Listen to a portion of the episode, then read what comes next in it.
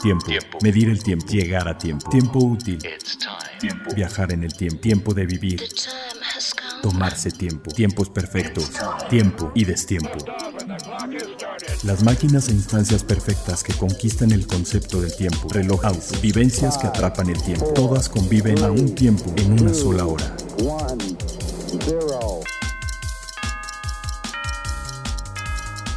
Hora local. Hora local. Hora local. Bienvenidos sean a este nuevo episodio de Hora Local, su podcast eh, de relojería favorito. Y pues el único que cuenta, perdón, pero a modestia aparte, eh, estamos, eh, estamos teniendo una respuesta increíble. De verdad, muchas gracias a todos aquellos que nos escuchan, que nos siguen, que nos comentan, que descargan los podcasts y los escuchan ya sea en el coche, ya sea en su casa o en un par de audífonos mientras corren. Eh, pues aquí estamos para acompañarles y contarles todo lo nuevo que hay en la industria relojera. Y curiosamente, lo más nuevo que hay en la industria relojera no son precisamente relojes. Y justo de eso vamos a hablar con dos invitados de lujo a los cuales les vamos a dar gracias por su tiempo. A los más importantes personajes y buenos amigos es a quienes les decimos gracias por tu tiempo. Gracias por tu tiempo. Y sí, así personajes importantes y además muy buenos amigos, tanto personales como de hora local, que es eh, en primer lugar eh, Carlos Alonso, eh, vaya, fundador de Tiempo Relojes, fundador del CIAR, gran promotor y gran comunicador de la relojería en México, pionero en este tema y pues ahora sí que una de las voces más, eh, pues más autorizadas en este país para platicar y otra de las grandes voces actuales, eh, pues tanto autorizadas como entusiastas y conocedoras de este rollo, eh, además muy muy joven, algo muy importante en este tema, que es Julien Rolao, que es director de Zenit, de la marca Zenit en México, pero que eh, pues tanto su gusto como su conocimiento alrededor de la relojería, eh, pues ahora sí que siempre es un placer tenerlo aquí, ¿no? Gracias, Carlos. Julián, ¿qué tal, Carlos? Hola, Carlos. Y hay que decir a la audiencia que estamos sin tapaboca, metafóricamente hablando, para hablar del coronavirus. Exacto, metafórica y literalmente. Nadie trae eh, tapabocas, salvo la cosa esta para cubrir eh, el ruidito del micrófono, pero estamos sin tapabocas de ningún tipo y vamos a hablar de este tema que trae al mundo de cabeza, literalmente, pero que, eh, pues digo, va a pegar a nivel económico en todos lados pero en la industria relojera va y está teniendo ya un efecto bien, bien notable, bien notable, bien importante. Eh, pues creo que la primera noticia del año fue la, cancelación del evento Time to Move de Grupo Swatch, que se hacía en, bueno, se iba a hacer por segunda ocasión apenas en uh, Zúrich ya que el año pasado fue la primera que estuvieron fuera de Baselworld. Pero ahora, ¿cómo, cómo bueno, vamos a dar una recapitulación. ¿Tú cómo ves esto, este, Carlos? Eh, factores colaterales, ¿verdad? que no dependen ni de, digo, no dependen ni de marketing, ni de estrategia de negocios, ni de patentes, ni de productos. Por primera vez, cuando hay que enfrentarse a lo intangible, como son los virus, no, los ves, pero ahí están. No los vemos, pero ahí están. Conocíamos los de entran por la computadora, pero los que entran por los eh, relojes, no, no, los vemos.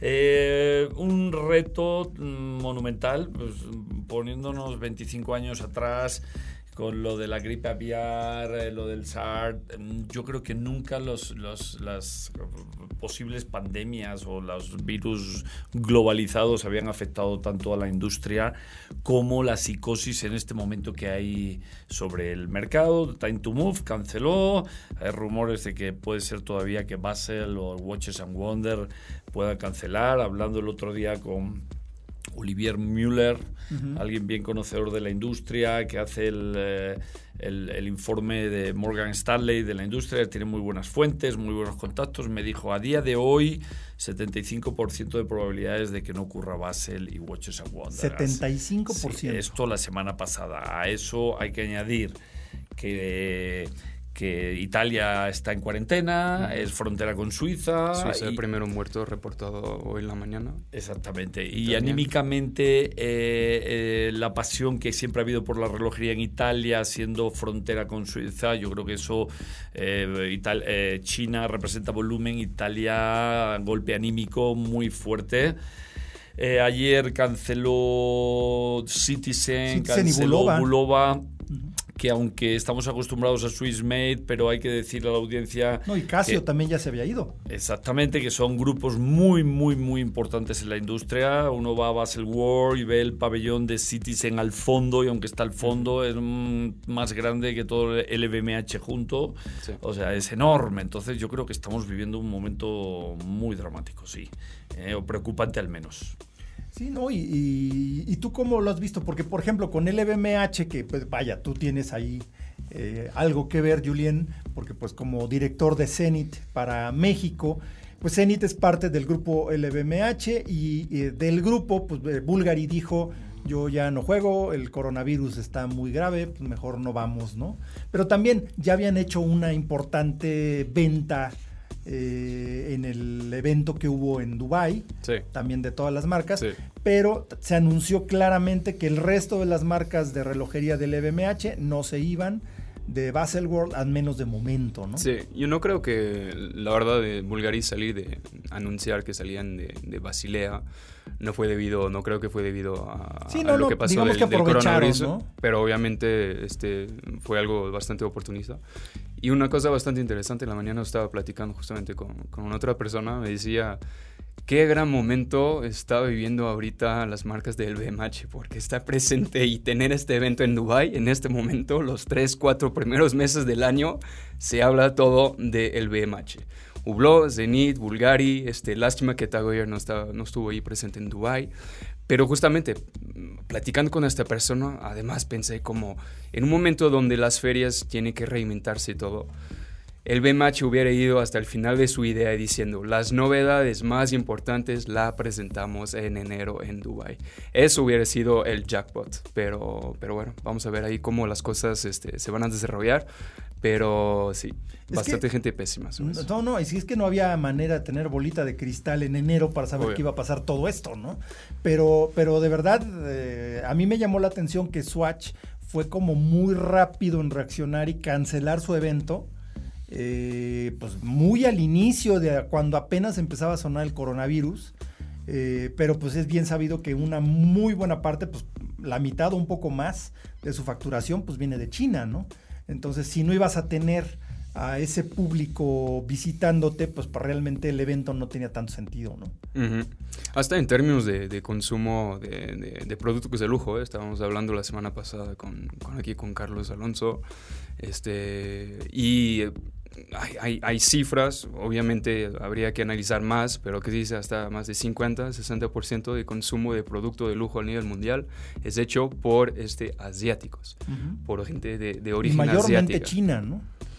Sí, de eso no, no sé cuánto, no, no, conozco, desconozco los números, pero tal vez unos 30%, ¿no? Sí, es más alto, creo, y por lo que he oído algunas marcas, si además le sumamos lo que los asiáticos consumen en Londres, París, Nueva York, en Occidente, pues a lo mejor se está yendo a un 55, un 60% en el mundo de la relojería, porque Occidente está bastante calmado ya desde, hace un par de años. Yo creo que desde la crisis financiera del 2008-2009, Occidente eh, levantó, pero ya no levantó con la fuerza que tenía antes de esa crisis financiera en el consumo de lujo. No, además el, lujo en esa época era como muy diferente, ¿no? Eh, no era raro ver eh, relojes atascados de diamantes y piedras preciosas y todo. Ya era, eh, se llegó a un nivel de exceso en relojería, eh, pero exceso en ese sentido, ¿no?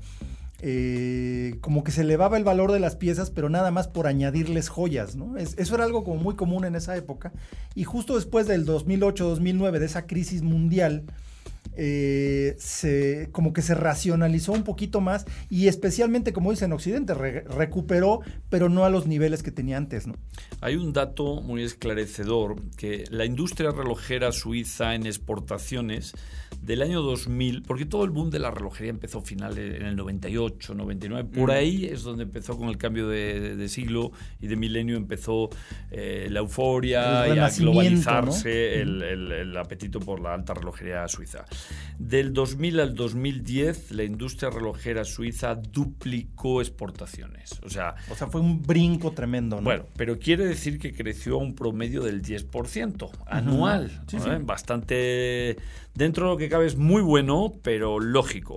Bueno, pues del 2010 al 2014 volvió a duplicar en solo cuatro años. Wow. Y esa, esa, ahí es donde empieza un problema porque efectivamente ese crecimiento en cuatro años solo se debió al empuje fortísimo de la demanda asiática, principalmente China-Hong Kong, que en el 2014 empezaron a ser dos poderes eh, fortísimos. Entre las dos, me acuerdo que rondaban el 40% casi de la exportación, de las importaciones suizas de relojes eh, pasando a Estados Unidos lo pasaron a un segundo a una segunda posición en el 2014. Entonces ahí es donde eh, la industria escoró dramáticamente hacia China y ahora estamos eh, sufriendo, el paracaídas. sufriendo la avaricia de exportaciones por un mercado que no tenía límite en el apetito de compra. además, eh, era, era bien común ver relojes que estaban claramente pensados para los gustos asiáticos, pero que eran eh, empujados a su venta en todo el mundo, ¿no? Por eso los relojes empezaron a ser más chiquitos, más planitos, más, más al, tamaño de una muñeca más pequeña, ¿no? Entonces, eh, luego no era raro ver relojes artísticos de esos de métier d'art de, grandes marcas como Patek Philippe, eh, Vacheron Constantin y demás, con carátulas diseñadas con motivos de eh, paisajes y tigres y pandas, cosas que nada más compran los chinos, la verdad. Ahora tal vez nos tocan más quetzales y todo. Sí, exactamente. No, pero me refiero que, que, que, era muy curioso porque lo que te lo que te compartían como medio, te compartían las marcas como medio para promover o para como novedades, pues eran un montón de cosas eh, chinocéntricas, digamos, ¿no? O sea, colecciones muy pensadas para allá y que, que por ejemplo, en, el caso particular de México, pues no funcionaba. Aquí gustan los relojes todavía grandes, eh, más extrovertidos, ¿no? ¿no? No tan pequeñitos, no tan artísticos y no con pandas, por supuesto, ¿no? Es muy curioso, deberíamos eh, hablar sobre ¿Qué va a pasar después de esta crisis? ¿Somos optimistas? ¿Se va a encontrar el antídoto? ¿Se va a neutralizar eh, y no vamos a llegar a pandemia global ni mucho menos? Vamos a ser optimistas y entonces vamos a tener un SIAR pletórico este año en octubre, ¿verdad? Porque claro, porque todo el mundo está... Este... porque va a, ser, va a ser el comienzo de temporada en octubre del SIAR del año 2020 para la relojería. Pues es que te voy a decir una cosa, yo estaba pensando justo en eso, ¿eh? que, el CIAR podría tener... Es un gran momento para, para nuestros mercados, eso sí. Américas, ¿eh? de manera general, ¿no? Sí, eh, norte y, aquí México y para abajo. Miren, cosas que, yo intuyo que pueden pasar después de que esto se solucione. A ver, primera cosa, cuando uno toma marcas muy, muy, muy establecidas como Rolex y Patek, hablando claramente, es que siempre es inevitable no recurrir a son los pilares de Basel. No, porque son un ejemplo de longevidad bien llevada, eh, pase lo que pase, si hay crisis económicas, eh, virus, etc. Entonces, ellos, eh, incluso cuando esa pujanza del mercado chino con unos crecimientos disparatados, que grupos como Richmond habrían decenas de boutiques en dos años En, para para poder surtir el mercado chino, mm, Rolex y Patek decían que no, que tiene que haber un equilibrio global, un porcentaje equilibrado entre América, Europa y Asia. Eh, porque puede ocurrir algo como lo que está ocurriendo hoy. Y visionarios y management este, más a largo plazo, Rolex y, Rolex o Patek, Patek manejado como por una familia, tienes un, es lo que se dice en, management, este, la teoría de agencia, ¿no? De tener este managers o CEOs que están, que, que, reciben un salario, ¿ok? Al final que reciben un salario por su trabajo, van a maximizar el corto plazo, van a maximizar sus salarios, sus bonos, un Thierry Stern, me imagino que su maximización está mucho más de largo plazo. Sí, su maximización. Y Rolex Fundación atrás, obvio. Exacto. Su maximización la busca para la siguiente generación. Exacto. Además, hasta está tu eslogan, ¿no? Pero, por ejemplo, eh, eh, esa ecuanimidad con respecto a esos cambios eh, mundiales, lo podemos ver en Rolex. Sucedió lo mismo en la, en la época del cuarzo porque Rolex no se tiró de cabeza como otras marcas suizas al cuarzo, lo hizo como con mucho cuidado, conservó sus mecanismos tradicionales, no hizo mucho espaviento y por eso salió Rolex de la crisis del cuarzo como el más fuerte, ¿no? Porque antes de la crisis del cuarzo, Rolex y Omega ahí estaban y Omega era superior en muchas cosas, ¿no? Entonces, eh, igual esa, esa ecuanimidad para reaccionar a este tipo de cosas este, les ha ayudado mucho, ¿no? Y creo que, como bien dices, ese balance global que están tratando de mantener tiene toda la lógica del mundo y por la razón que dices, Julian. Pues nunca se sabe. A ver, en la crisis del cuarzo es, es bien curioso ahora que lo mencionas, que yo no creo que. Mira, en los años 60, Omega, cuando llegó a la Luna, estaba casi más prestigioso que Rolex en ese momento, ¿no? Porque era, era, todo el avance de haber conquistado la Luna, etcétera. Eh, cuando llega el cuarzo, en los 60, a finales de los 60, y se empieza a establecer ya como una tendencia inevitable a principios de los 70, los primeros relojes de cuarzo. Eh, eran caros y eran de oro. Las sí, sí, eran muy costosos porque era tecnología nueva. Entonces, eh, ¿Por qué Omega abrazó el cuarzo? Pues porque era el rey de los Juegos Olímpicos y los Juegos Olímpicos era altísima tecnología en el photo finish, en la precisión y necesitaba la electrónica. Eh, Omega abraza el cuarzo, abraza la vanguardia y encima era prestigio y caro. Rolex no tenía los Juegos Olímpicos y cuando se dieron cuenta que los japoneses empezaron en el 72-73 a poder, a poder producir relojes de cuarzo baratos mm. en serie. Sí, porque el primer reloj de cuarzo fue japonés, fue el Seiko, ¿no? Total. Ahí es cuando marcas como Patek, que también coquetearon con el cuarzo, como Rolex, vieron que la batalla estaba perdida contra Japón si podían producir volumen y muy barato. Entonces tuvieron que decir, chicos, el futuro nuestro, si hay que sobrevivir, es mecánica, cost, precisión. Y Omega cayó por los Juegos Olímpicos por la necesidad de estar innovando se tiró de cabeza tecnología para los Juegos Olímpicos. Y, fue a, la, postre pues fue un error que Omega le costó 40 años salir y equilibrar hasta que pudo hacer 100%, eh, prácticamente 100% coaxial otra vez, de vuelta y Rolex ya llevaba ventaja de tres décadas haciendo lo que... Lo que siempre había hecho, ¿no? Sí, esa, parte es bien interesante porque sí fue también un evento global, la invención del reloj de cuarzo. Eh, y, justo del, cómo reaccionaron las marcas suizas fue eh, lo que nos trajo a, ese renacimiento ¿no? de, la relojería, el no haberle vendido Omega a, Japón, porque pues, Seiko era el cliente, el cliente número uno para comprar Omega, ¿no?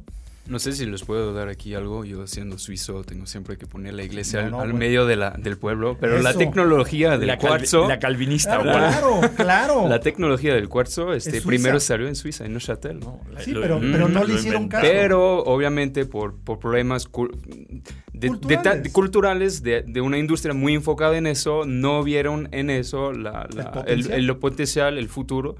Y, y bueno, otros han tomado la idea más allá. Y la perfeccionaron. Y justamente lo que decías, sí, volúmenes. Exacto, no, no, bueno, y, qué bueno que, acotaste eso, porque sí, la idea, el concepto es suizo totalmente del reloj de cuarzo, pero, pero no le vieron potencial, dijeron, no, lo nuestro es, es el tic-tac, lo nuestro es esto, la tradición, el viejito en las montañas haciendo los relojes, y that's it, no, no le hicieron caso, Japón tomó esa idea con Seiko, y pues eh, ahora sí que el resto fue historia, ¿no? Ya, Jack Ewer, yo no sé si incluso ya hemos repetido esta anécdota, pero es muy curioso y no se habla mucho. Jack Ewer, en aquel momento al frente de, de Ewer, ¿no? antes de que fuera incluso TAC, eh, él dice que el real culpable de la crisis del cuarzo son los bancos suizos porque cuando fue la necesidad de financiar al viejo tejido industrial de la mecánica suiza y fueron a pedir ayuda para poder reinventarse o poder eh, implementar nueva tecnología o poder dar la competencia, los bancos suizos no apoyaron. Y el no apoyar en ese momento fue pues, el famoso tema de eh, Nick Hayek, papá, cuando los bancos suizos le pidieron que tenían embargado todo la mayoría del tejido industrial, que lo buscara un comprador en Japón para venderle todo eso y estaban buscando un comprador para venderle todo a la no me acuerdo, pues los Nivarox y los ETA y, las bases. Todo el, y la SWAG, ¿no? Fue cuando eh, Tom Ke con otros dos ingenieros vinieron con el proyecto de SWAT. Eh, cuando Nick, Nicolás Hayes supo de ese proyecto, cambió, o sea, vio que podía haber una posibilidad de renacimiento para, para la industria suiza, convenció a los banqueros que no vendieran y, que y que tal vez había que esperar a ver si apoyaban el proyecto de SWAT y así empezó el renacer de la relojería. Pero, los bancos, como siempre... Tuvieron la culpa, sí, ¿eh? pues ahora sí que... No, y, la verdad es que eh, se habla mucho de que el, principal comprador de todo, de todo ese tejido industrial, empezando por Omega y las industrias, que en ese entonces era eh, SSIH o ASUAG, una de las dos, no me acuerdo. SMH. SMH, exactamente, SMH, que incluía varias marcas también dentro, Nivarox, Z y demás, pero era Omega principalmente. Seiko estaba a nada de comprarla y de hecho Nicolás Hayek, como bien dices, fue eh, iba como liquidador, ¿no? Como para encontrarle un cliente y él vio ese potencial y armó un grupo eh, que financió esa adquisición y no se le vendió a, Japón, afortunadamente, porque si no estaremos hablando de otra cosa completamente diferente. Y eh, vaya, pues e, esa es una de esas coyunturas como esta que estamos platicando, ¿no? Es, es una, un evento mundial, no llamémosle catastrófico, pero sí es de impacto, de impacto internacional, ¿no? Pues si analizamos consecuencias del coronavirus, a ver, una positiva, vamos a dar un, algo positivo. A, Bajó el 50% las emisiones de carbono en China. y eso lo Eso, una. sí, ese es uno, ese es uno bueno. No, hablemos de cosas más general, pero obvio. Mira, por ejemplo, lo que tú creo que comentabas algo. Bueno, va a haber, eh, en los últimos años, o sea, eh, Latinoamérica, por ejemplo, eh, durante el principio de la crisis financiera, 2008, 2009, 2010. Esos fueron años donde Suiza miró mucho en la relojería a Latinoamérica, porque era una época donde aquí mm. se vendían piezas muy grandes, donde Venezuela compraba piezas muy grandes, donde Brasil compraba, donde Argentina, México.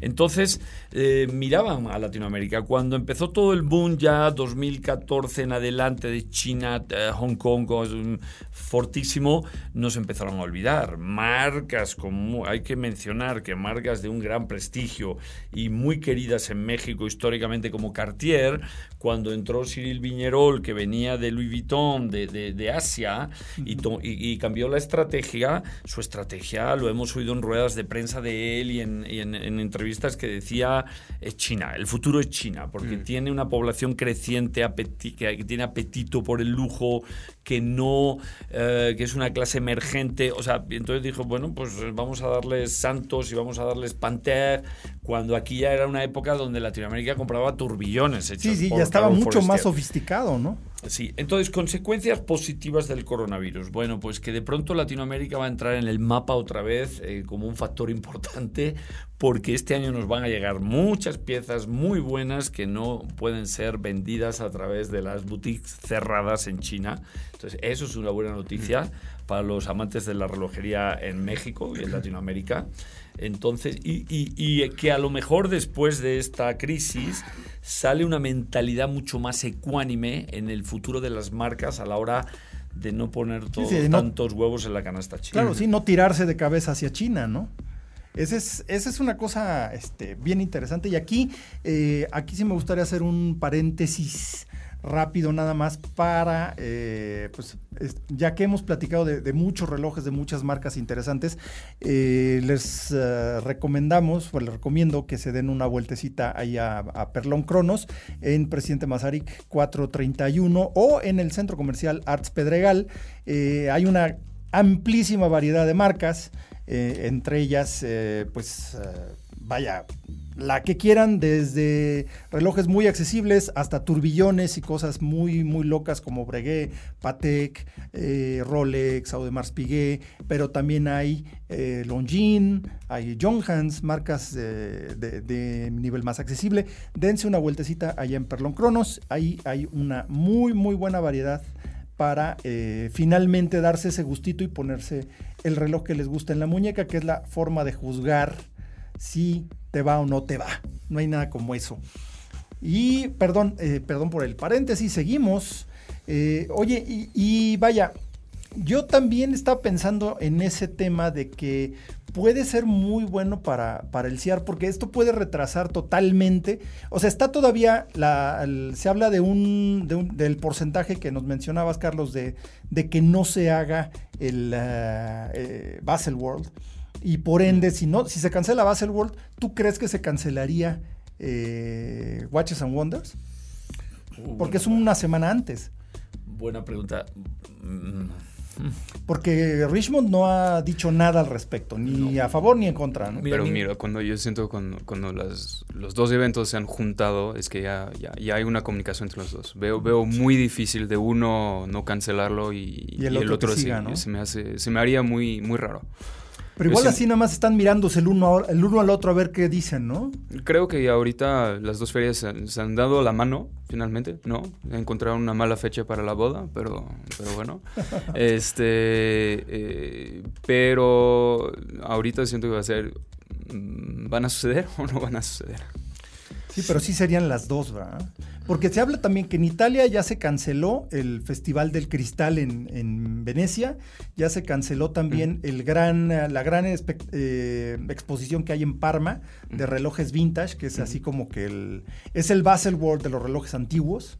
Eh, ya se canceló el evento en Parma. Eh, entonces Italia pues ya está declarado que están en cuarentena prácticamente. y Suiza pues ya como dices, tuvieron ya la primera defunción. Y eh, pues eh, yo creo que no tardan mucho en anunciarlo, ¿no?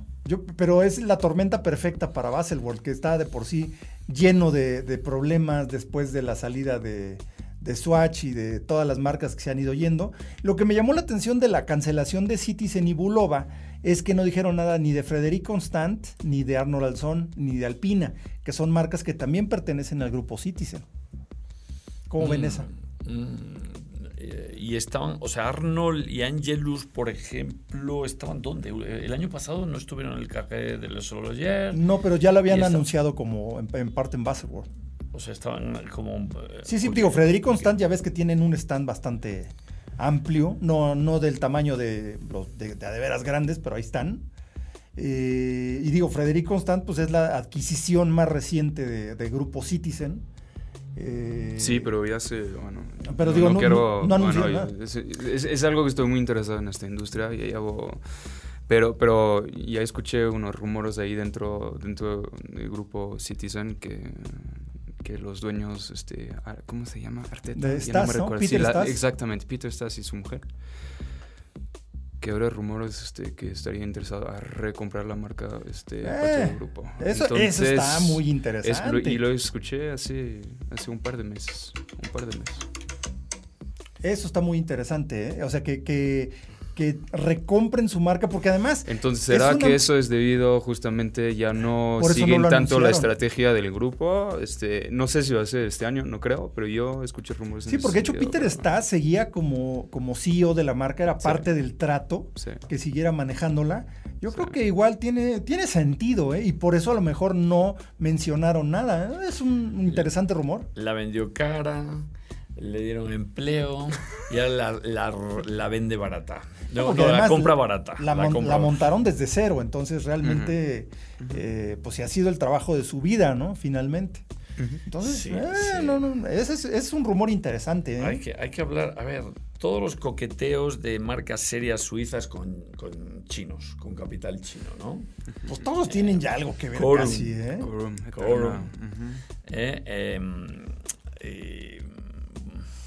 Bueno, bueno, simplemente las, las marcas suizas que tiene Citizen, como Arno Lanzón y, y, Angelus también, ¿no? También tiene que ver ahí. Sí.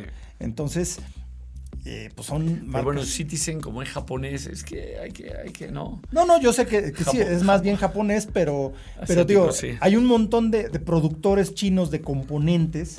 Hay muchas marcas, incluso Frederic Constant, eh, muchas piezas eh, como cajas y cosas así, las producían ya en China desde hace mucho tiempo, ¿no? Con eso lograban precios muy accesibles y buena calidad.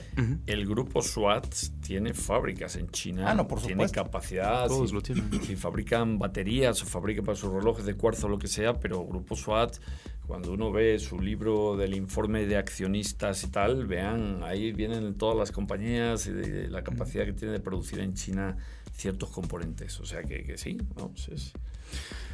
Y otra cosa que el término manufactura, ¿no? Mucha gente usa el término manufactura, pero muchas de las veces se refiere únicamente al movimiento. Exactamente. Ojo, cuidado, movimiento, movimiento manufacturado. No te dicen movimiento manufacturado, te dicen pieza manufacturada. Pieza manufacturada. Y realmente es muy difícil alguien que haga Obviamente, muchas de las cajas, brazaletes, ya esto.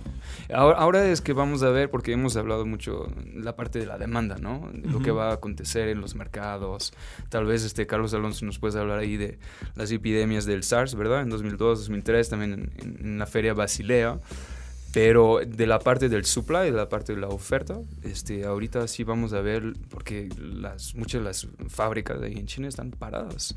Y quién dice este, fábricas paradas, logística parada, este, fabricante de caja, fabricante de eso. Sí, Ahorita vamos a ver todo ese tipo de cosas. seguramente grupos grandes ya tienen como algunos meses de stock, pero si ese sigue y sigue, en la mañana estaba escuchando que, que, que la vacuna, que le están apenas trabajando sobre eso, que tal vez hasta el mes de junio o julio.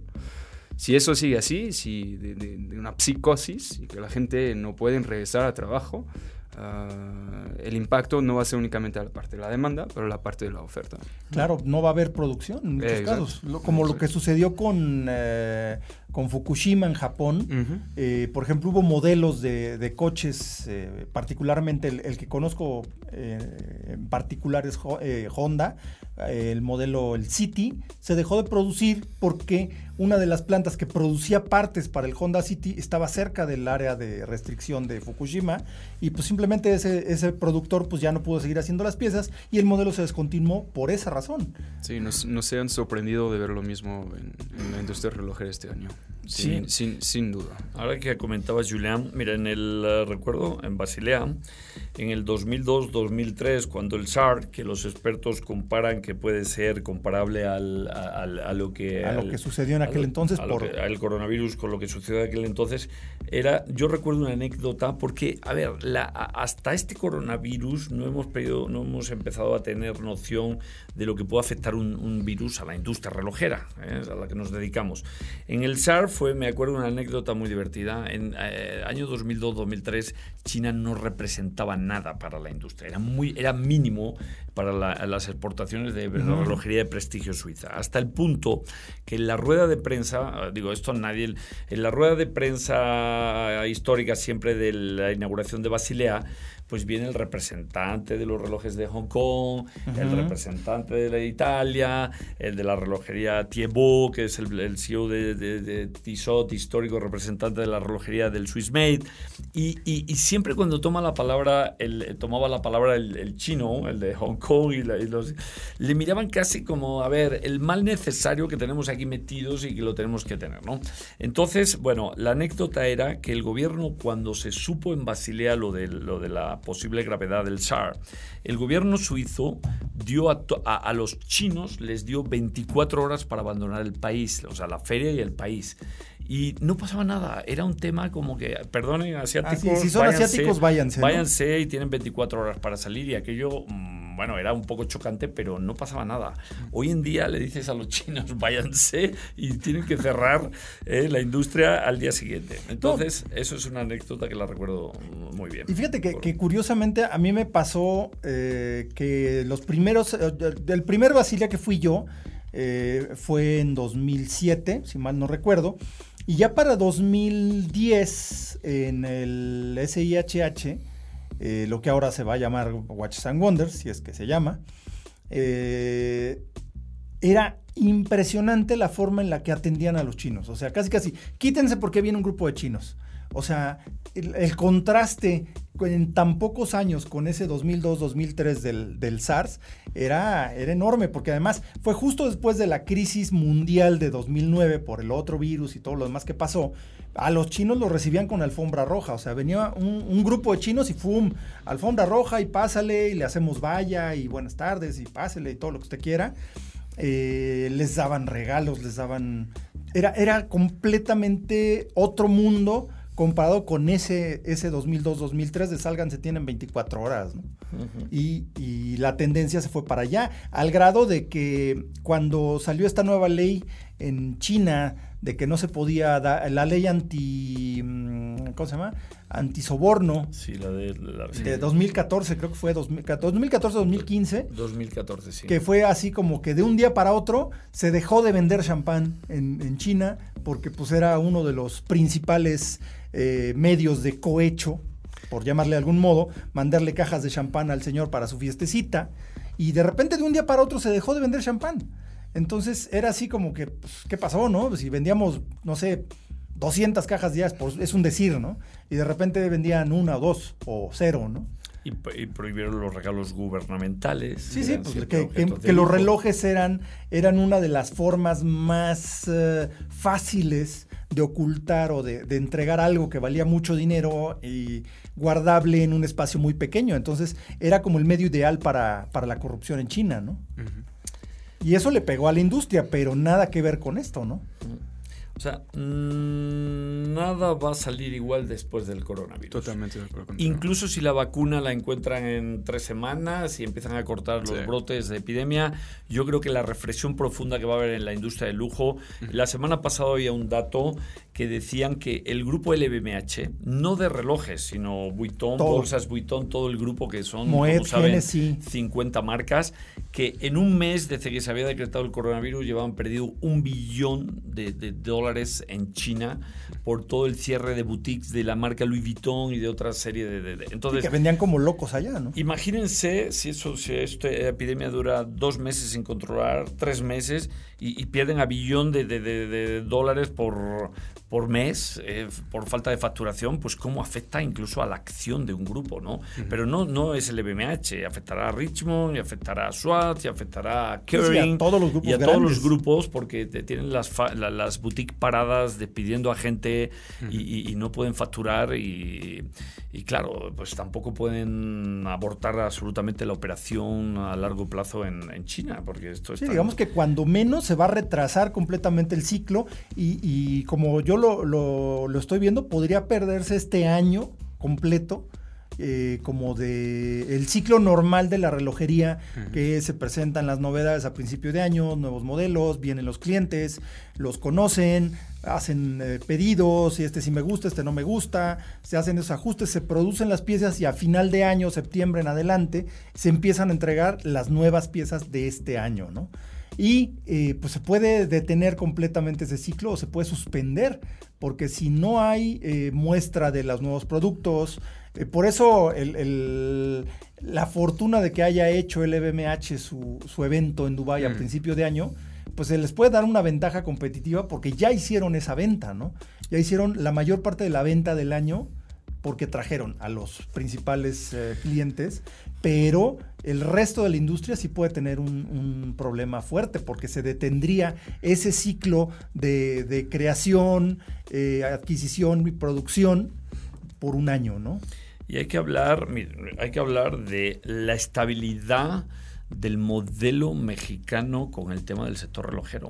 No olvidemos, o sea, hemos hablado de lo que ha pasado con China y las exportaciones y cómo, bueno, pues eh, acapararon en la industria en muy pocos años. O sea, México, desde el 98, 99, cuando en el 2000 se firma el Tratado de Libre Comercio con Suiza y entonces ya no hay que irse a Estados Unidos a comprar porque aquí los impuestos estaban muy caros para un reloj. O sea, si nos damos cuenta que ha pasado en los últimos 20 años en la relojería, ha crecido, claro que ha crecido, pero aún a unos niveles bastante razonables. la primera Sostenibles, ¿no? La primera década ha crecido a dos dígitos, sí. La segunda década ya a un dígito largo. Pero primero, eh, basada en consumo local, muy sano, ya no de turismo golondrino que viene un año sí, otro un año no. Entonces, educando a una clientela local que eh, empieza a tener pasión por, por un mercado, por unos relojes. Son los mismos jugadores prácticamente entre distribuidores y joyeros, ha cambiado poco el mapa. O sea que es un negocio bastante estable como a largo plazo, no por jugadores especulativos. Eh, y, digo, y no ha crecido, no es que en cuatro años duplicaran las importaciones a México. O sea, no, no, no. ha crecido sosteniblemente. Es una curva que si hoy la analizamos del 2000 al 2020, México ofrece un panorama de mercado maduro, crecimiento estable, maduro, incluso mm, el cambio con el tema del cambio de gobierno, que venían las incertidumbres económicas, el año pasado estuvo tranquilo, no fue dramáticamente abajo el mercado, o sea, se estabilizó tantito porque venía de unos años de mucha bonanza y se frenó tantito, pero no fue así como que retrocede 30% mm, otra vez. Entonces, yo no sé si todos estos puntos las marcas los tengan en cuenta porque México no es un mercado especulativo emergente, es un mercado maduro en alta relojería. Sí, no, y, además eh, lo, lo, que decían, eh, lo que decía Steven Forsey, ¿no? Que prefería presentar sus piezas más exóticas aquí en México que en Estados Unidos, porque el mercado era más sofisticado, ¿no? Uy, el cliente mexicano es un, es un encanto, ¿eh? Este, cuando, cuando se da las ganas, uff, este, es muy emocional. Sí, este, conoce tu producto. Y como estabas diciendo, Carlos Alonso, este, la mercancía entra y se queda y, aquí, aquí se venden las cosas, ¿no? no es un mercado, como se dice, gris, de, entra y sale por otro lado, porque si agregamos esto, México estaría al top del top, ¿no? Pero es justamente eso, mercado sostenible, totalmente de acuerdo contigo, totalmente de acuerdo contigo. Entonces, que no, nos ve, que no nos vean por el porcentaje que representamos, porque buen punto cuando tú dijiste que empieza a haber una diferencia cuando al frente de una marca hay un empleado, en el sentido de que, y más si cotiza en bolsa la, empresa. Sí, tiene que, privilegiar el corto plazo. El corto plazo a cuando hay empresas familiares o instituciones como Rolex, que no es una empresa familiar, pero es una fundación, que es como una empresa familiar, donde todo es algo tan lógico en un mercado como la relojería, que es pensar en la eternidad, la longevidad, porque, porque no son productos funcionales útiles del corto plazo, son necesarios, no son necesarios, exacto. Son suntuarios y son de aprecio, son como piezas de arte, ¿no? Finalmente. y, esa es la, la, base, ¿no? Porque además es muy curioso que tengamos una industria tan relativamente poderosa eh, para un producto que realmente nadie necesita, pero todo el mundo quiere, ¿no? Sería buen dato saber qué le está pasando al Apple Watch. Eh, donde ah, se, hace un, en China. un tercio, exactamente. Se hace en China. y, un simple iPhone, el 35% de los componentes vienen de China. No, y se hace en China también. Se hace en China. Entonces, si no están surtiendo, si las fronteras están cerradas, si no les están exportando los, los, Apple Watch y los... A ver cómo al gran monstruo Apple le está afectando esto también, porque no solo es a la industria suiza. ¿eh? No, no, es, es que desgraciadamente o afortunadamente o como sea, es una realidad que casi todo viene de China, ¿no? Sí. O sea, casi todo se hace en China. Yo, tengo un dato de, una persona muy cercana a mí, este, que, que trabaja en, la parte de tecnología, sector de tecnología, y, y, que me dice, más o menos Apple bueno, me dijo, lo pongamos 10 este, fábricas este, en China y de estas 10, creo las 4 o 5 ya están, bien, ya están paradas, paradas. Completamente. Paradas. Entonces, y, y, y cuando piensas realmente en el flujo de las cosas, y, es ahí donde ves realmente qué locos en qué, mundo estamos viviendo con la globalización, que tanto las cosas, los, las cadenas están estiradas al máximo, ¿no? Es de algo sale de producción ahí en, cinco días, en diez días está en una tienda aquí en, México, ¿no? Y cuando algo está afectado, está parado tanto, tan, bueno, vamos casi sobre algunos meses de parado, lo que eso va a impactar, ¿sí? Eso, eso pinta como para hacer algo más, el impacto pinta para ser mucho más grande, porque sí, no habíamos pensado en el sector tecnología, pero pues todo viene de allá. Literalmente todo viene de allá. Pues consejos positivos porque venimos siendo bastante realistas, ¿eh? por no decir negativos. No tenemos tapabocas. no tenemos tapabocas hoy para, pero mira, yo creo que es un momento, o sea, va a haber más posibilidad de acceso a buenas piezas. Claro. ¿eh? En un mercado como el de México, por ejemplo, Latinoamérica. Sí, ¿no? Entonces... Pues eh, es un momento para hacerse con buenas piezas, porque claro. no todas las caras y complicadas son buenas piezas como inversión, pero esos productos que no quiero mencionar ninguna marca, ningún modelo, pero que los conocedores saben lo que son, y si no, googleen un poco subastas y, y Crono 24 a ver que está duplicado de precio de, respecto al precio de salida, si lo consigues, pues es el momento para, si hay más oferta, eh, hacerse con unas buenas piezas. El virus pasa, pasará rápido, seguro, y en un año, dos años, pues eh, conseguiste algo eh, en, cinco meses que antes hubieras tenido que esperar tres años para conseguirlo. Cuatro ese, es un punto bien interesante, ¿eh? Un punto bien interesante. Y, vaya, y justo al, respecto de eso, les, les recomendamos que se den una vueltecita al Rincón de Ocasión ahí en Perlón Cronos, en Presidente Masari 481.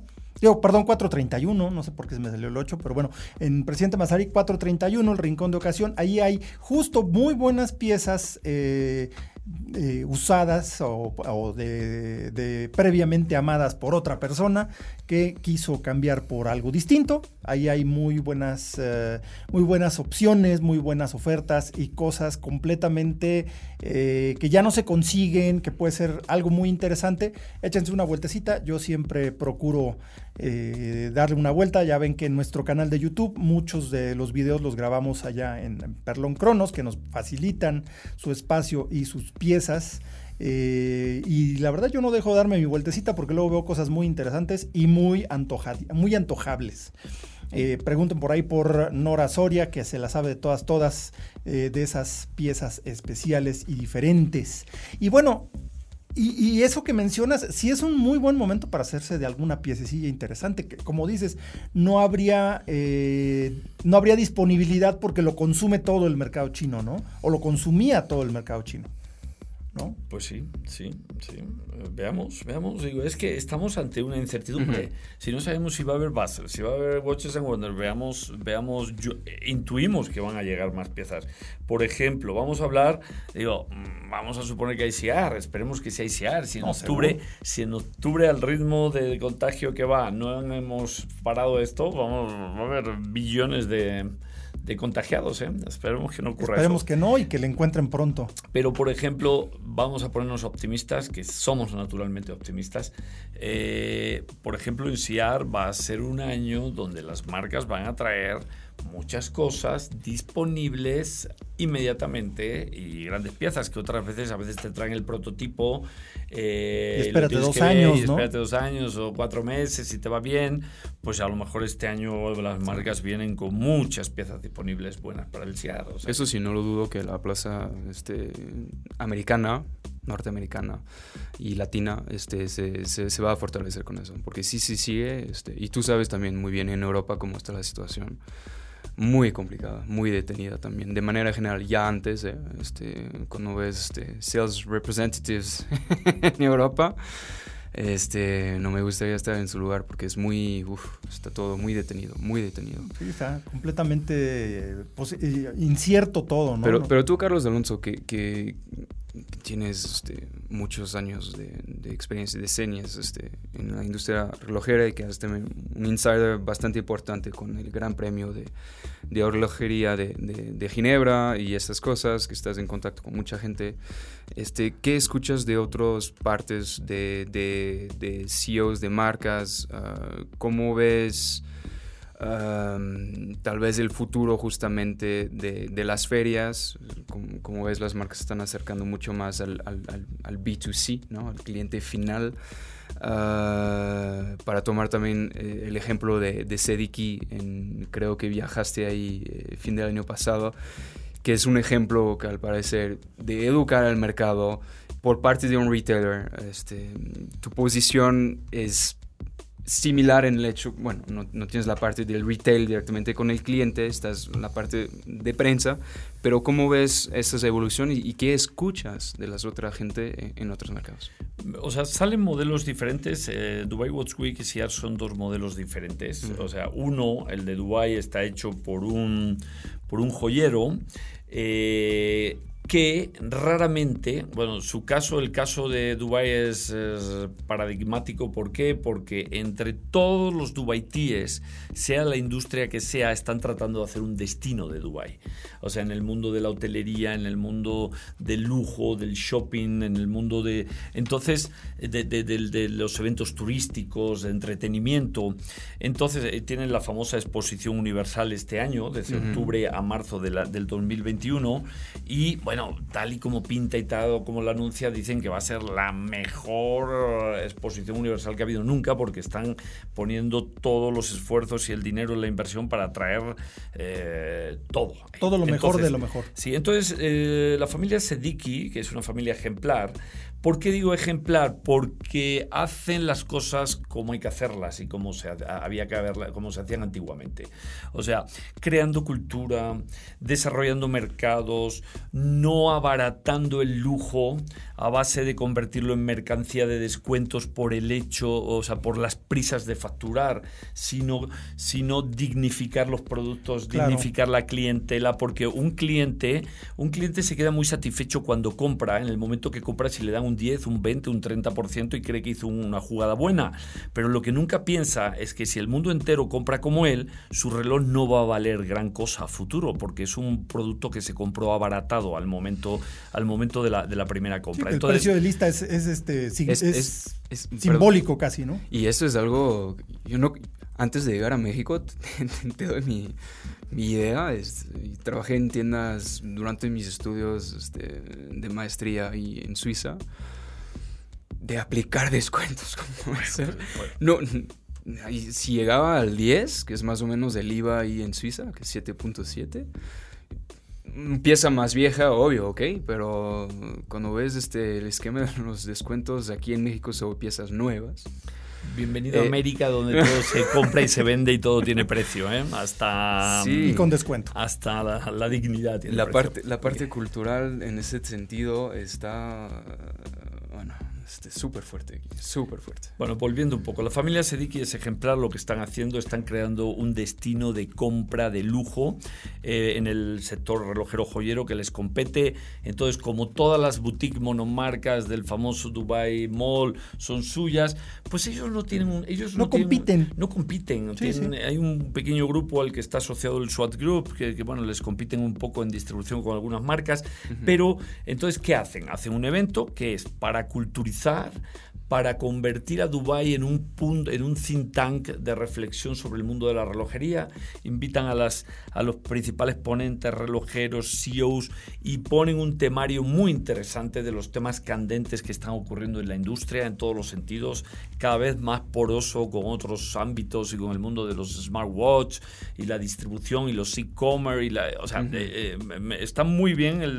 las tres ediciones que han hecho las han hecho muy bien. Eh, implementándolo cada vez más, pero hablé con Hit Sediki, que es la directora general del Dubai Watch Week, de la familia, y ella me dijo, nosotros nunca vamos a orientar este evento como un, un, evento per se de, de, compra, de venta, de venta. hay ventas, claro, pero no es el objetivo principal y no va por ahí. Entonces, bueno, eso mm, a mí me parece plausible como lo están haciendo.